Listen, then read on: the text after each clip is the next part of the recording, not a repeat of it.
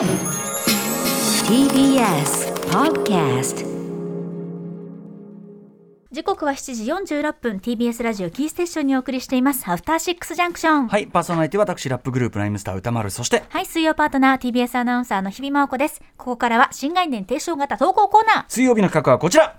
シアター一期一会はい、このコーナーでは映画館で出会った人や目撃した珍事件などなど皆さんが映画館で体験したエピソードを募集するコーナーです。日比さんも忙しくてなかなかね、このところはね、映画館ようやく。めちゃめちゃ恋しい。ようやく恋しい。ね、ようやくそろそろいけるかもしれませんね。はいそうですね。はい、ということで今回もですね、こんなメールをいただいています。これじゃあ日比さん読みでお願いします。シアター一期一会。はい、うん。ラジオネーム牛乳雑巾さんからいただきました。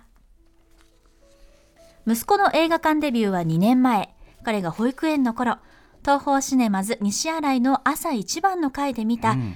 新幹線へ新幹線変形で合ってるかな？ロボ、うん。シンカリオン劇場版でした。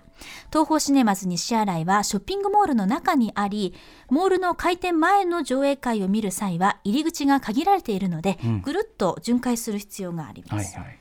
迂回する必要があります、うんうんうん。どことなく漂う非日常感にこの時点で息子のテンションは爆上がり。オープン前の店舗を横目に「お店閉まってる。本当に入っていいの?」と大はしゃぎでしなたるほどね。たどり着いた映画館の入り口は大人の私の目にもなんだかいつもよりキラキラして見えました。そうして迎えた息子の映画館デビュー。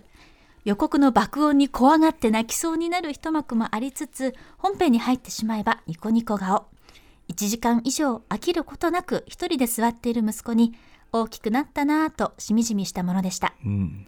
その後はコロナで長いこと映画館に行けなかったり、再開後の一席空けるというのには、隣じゃなきゃ嫌だと不安があったりしつつも、少しずつ映画館に慣れていった息子。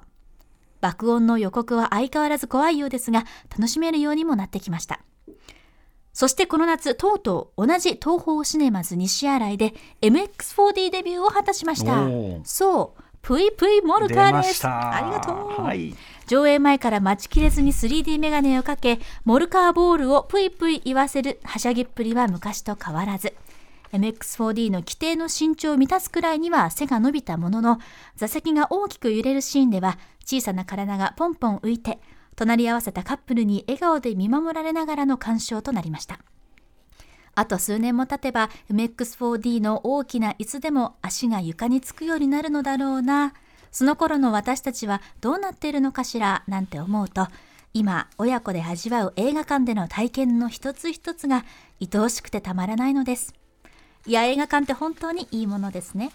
いやー、いいですね。これ、ね牛乳雑巾さんがだからすごくこうちゃんとこうある種映画館におけるで映画を見るというね習慣をこう教えているわけじゃないですか。大事。こういうのねあるとないとじゃ大違いですからね。間違いないです。大人が最初に連れてってくれる場所こそ映画館ですもんね。ね、でしかもそこでその体験の特別さみたいなものをやっぱ味わった人っていうのは次世代の映画ファンになっていくと思いますしね。間違いないです。うんこの後なんていうの？あのオープン前さそのショッピングモールの中にあって直接入れないって俺前に思い出した、ツアー中にあれ四日市の。四日市市のなんかそのシネコン入ろうとしたら、はい。やっぱ入り口が閉まってて、俺そうやって迂回するの知らないからものすごいパニックになった。チケット取ってるんですけどみたいな。どっから入るんですか？グリーンブック見たいんですけどみたいになグリーンブックしかも。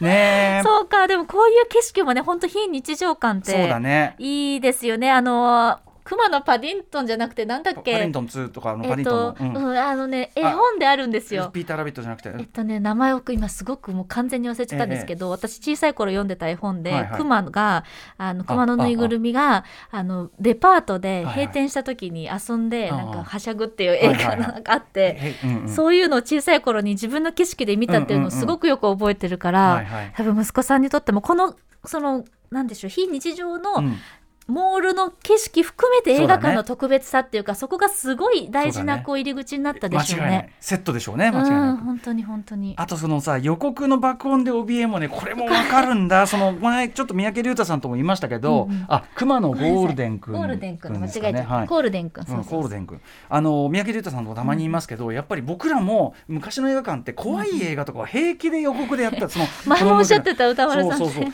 やるから怖かった、でも今でもやっぱり怖いええ映画じゃなくても、うん。例えばハリウッド超大作のあのブーンみたいな。そうそうああいうの怖いかもしんないよね。ドドンドンドンみたいなあの響きが怖いんですよね、小さい頃って、ね。でもそのそこにを超えなんていうかなそこに慣れることも一つね、うん。やっぱりこう映画館の迫力に慣れていくみたいなことも大人への階段というようなことも。間違いないです。このさ MX4D のさ椅子にまだ足ついてかない、でこうやって揺れてこう足が跳ねちゃってるみたいなこれも可愛らしいですけど、ね、隣のカップルナイスですよ。ね。ね。あの見守られながら、これ牛乳。うん。ねね。見守ってあげてね。ねそこでなんか「えーとか言って言われたら私も多分トラウマになっちゃうけあどーまあね。優しい。あと牛乳雑巾さん、うん。あの言っときます。今おいくつぐらいですかねお子さんね。ねえっとまもう何年か経つといいから一人で行くっていう。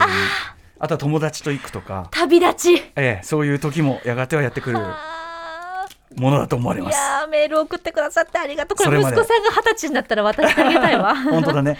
はい。こんな感じでまだまだ募集してます。はい、宛先は歌丸アットマーク tbs.co.jp までです。メールが採用された方には番組ステッカー差し上げます。あ、ぷいぷいモルカも見に行かなきゃ。あ、まだ行けてないんですいけもんね。てないんです。うんうんはい。以上、新概念提唱型投稿コーナー、本日水曜日はシアター一期一会でした。After Six Junction.